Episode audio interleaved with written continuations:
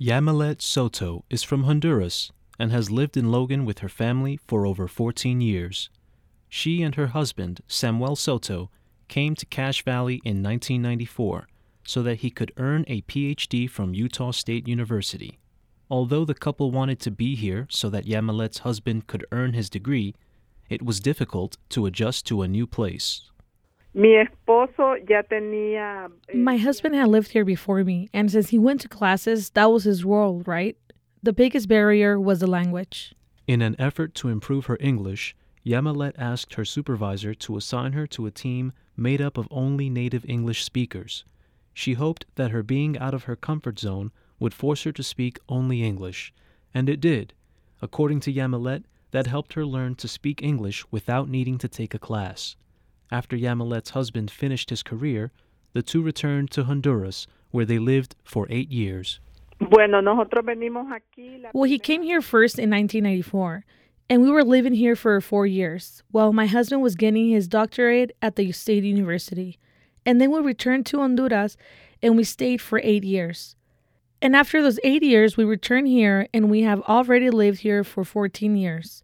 The second time we came, I went to work at the Family Center in Providence. And we realized how many Latino people had come to this city.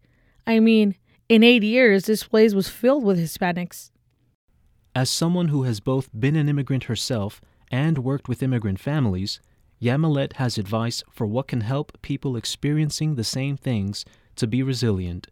The first is to learn the language. While there are many different ways to do this, community classes, like the free ones offered at the Cache Valley English Language Center, are one tool Yamilet recommended. And when it comes to learning the language, Yamilet says it is important to remember this is hard work. Eh, lo primero, el idioma. Uh, first of all, the language, right? Try to learn the language as soon as possible. And the second thing, to study. Study whatever, as long as you have a paper that says you graduated from something in this country. Because if not, what awaits most of us in the beginning, we have to be a worker for life. One of Yamilet's other recommendations for immigrants is to become a part of the community by doing things like joining diverse groups and sharing with others. And while it may be hard to accept and adapt to some of the things in a new place, Yamilet says in her experience, it has been worth it. Pues eh, tratar. Well, trying to be part of this culture because we came to this country to be part of this country and this system.